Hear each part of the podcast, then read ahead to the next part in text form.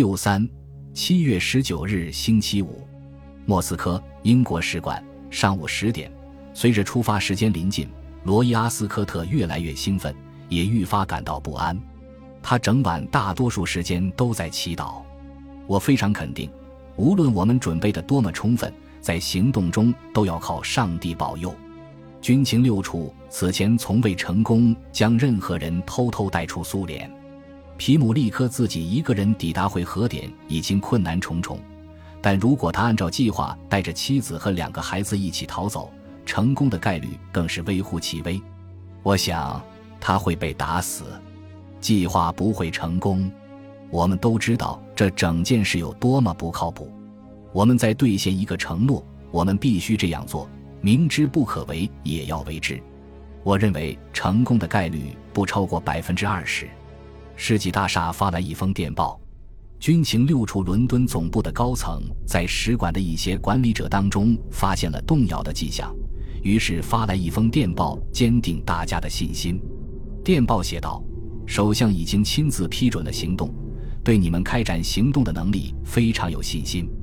我们给予你们百分之百的支持，相信你们会取得成功。”阿斯科特给卡德利奇看了电报。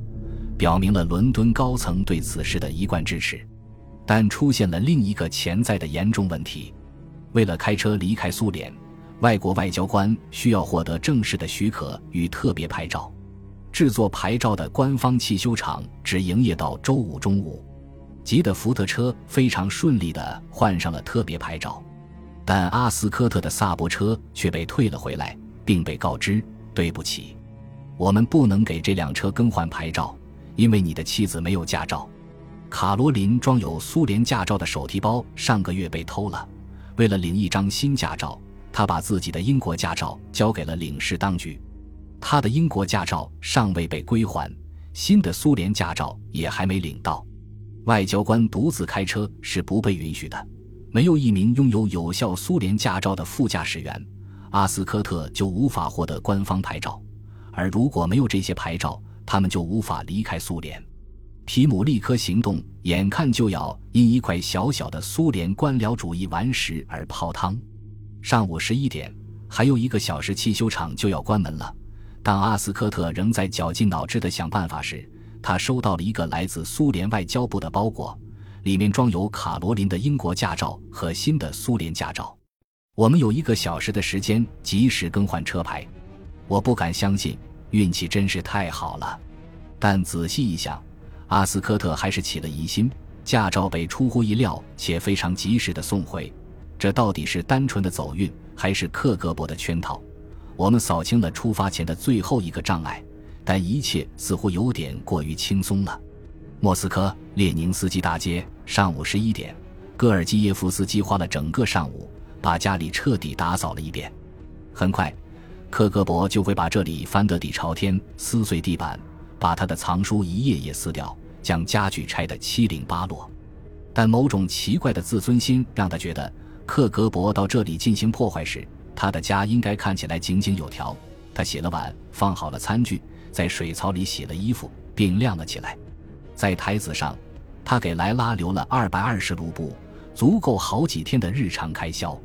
这是一种小小的姿态。但代表什么呢？他长期的关心、道歉、遗憾，钱可能根本到不了莱拉手中。克格勃肯定会没收或私吞这笔钱。不过，如同仔细的清理房间一样，他这样或许留下了自己都没有意识到的信息。戈尔基耶夫斯基想被克格勃当做一个好人，他希望彻底被他蒙在鼓里的克格勃能够尊重他。他没有留下自我辩护的纸条。没有对背叛苏联的行为做出解释。如果他们抓住他，克格勃就会知道一切，而且肯定不会用土真剂这种仁慈的手段。他留下了一间一尘不染的屋子，还有很多洗好的衣服。和哈林顿先生一样，如果不洗完衣服，他是不会逃走的。接着，戈尔基耶夫斯基准备第四次，也是最后一次甩掉克格勃的跟踪小队。时机的选择非常关键。如果他过早出门，摆脱监控人员，他们最终可能会发现端倪，提高警惕；但如果他出门过晚，又可能无法摆脱盯梢，到火车站时还甩不掉克格勃的人。他草草收拾了一下行李，把东西装进了一个普通塑料袋，一件薄外套，他的丹麦皮帽。镇静剂和一本苏联出版的便携道路地图集，地图集包括了芬兰边境地区的情况。由于当地是军事敏感区域，所以地图并不精确。他忘了带鼻烟。芬兰瓦利马的汽车旅馆，上午十一点，在芬兰这边，皮姆利科行动正在按计划实施。小组成员在距苏联边境十英里处的一家小汽车旅馆里集合。维罗妮卡·普莱斯和西蒙·布朗使用假护照，于前一天晚上抵达赫尔辛基，在一家机场酒店过了夜。当他们到达汽车旅馆停车场时，负责与芬兰协调的军情六处年轻官员马丁·肖福德已经在那里等候了。几分钟后，丹麦安全与情报局官员埃里克森和拉尔森也到了。碰巧的是，几辆车都是在机场的同一家租车公司租的。让肖福德害怕的是，停车场现在停了三辆一模一样的车，三辆鲜红的全新沃尔沃，车牌号紧挨着。我们看起来像一支车队，太显眼了。明天之前至少要更换一辆车。维罗妮卡·普赖斯初次拟定计划时，就选好了芬兰边境一侧的汇合点，穿过边境后往西北方向走五英里，在一条林间小径的尽头右转，进入森林。在森林里走一英里后，靠左是一小片停靠木材运输车的空地，周围都是树木，主路上看不到这个地方。这一地点距离边境不远，既能确保奥列格和他的家人不会在后备箱里待太久，也足够远离边境的安检区。军情六处丹麦安全与情报局联合小组仔细侦查了会合点周围的环境，四周的芬兰松树林绵延不断。视野范围内没有房屋，他们将在此处和逃跑小队会合，迅速将逃亡者从军情六处的车中转移到租来的芬兰车辆里，然后分成两个小组。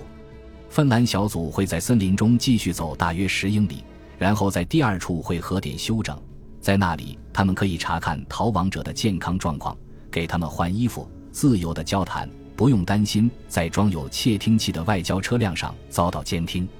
同时，莫斯科小组会一路赶赴赫尔辛基，并在第一个加油站等候。逃亡小组此后开始北上芬兰、挪威边境的漫长之旅。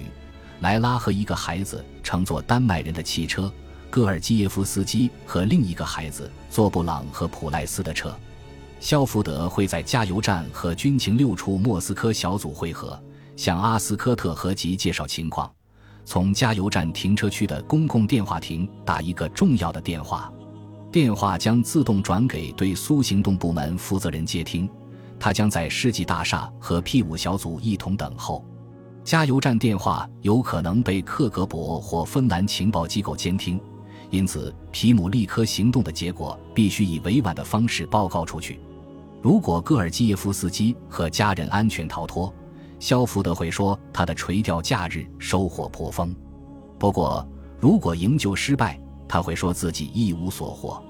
仔细检查了会合点之后，小组成员开车返回赫尔辛基，将其中一辆鲜红的沃尔沃换成了其他车型，然后回到各自的酒店休息。莫斯科库图佐夫斯基大街，中午十二点，在莫斯科的住所里，卡罗琳·阿斯科特和瑞秋吉正在收拾东西。他们不能带个人衣物，因为汽车后备箱的所有空间都要用来安置皮姆利科和他的家人。因此，他们找了一些空的大旅行袋，装满坐垫后确实显得很占地方，但腾空的话可以叠平。七年前首次整理的逃跑装备，之前存放在英国使馆的保险柜里。水瓶和儿童用的塑料鸭嘴杯，用于小便的两个大空瓶子和四张太空毯。及具备热反射功能的塑料薄毯，以减少由于体温过低或体力消耗过大造成的热量流失。据说苏联边境检查站装有热传感器和红外摄像头，能检测出藏匿的人员，但军情六处没人知道这一技术的工作原理，或者这一技术是否真的存在。逃亡者必须脱到只剩内衣裤，然后再盖上毯子。后备箱里会很热，他们的体温越低。被嗅探犬发现的可能性就越小。卡罗琳准备了野餐用品、袋装食物、毯子、三明治和薯片，他们可以在停车处进行野餐，以作为障眼法。逃亡者可能要花些时间从暗处出来，他们也许不会准时抵达会合点。停车处可能会有其他人在。如果四个外国人待在那里却没有明确的目的，可能会引起别人的怀疑。两对夫妇需要为半路停车提供一个合理的解释。一次英式野餐将提供完美的掩护。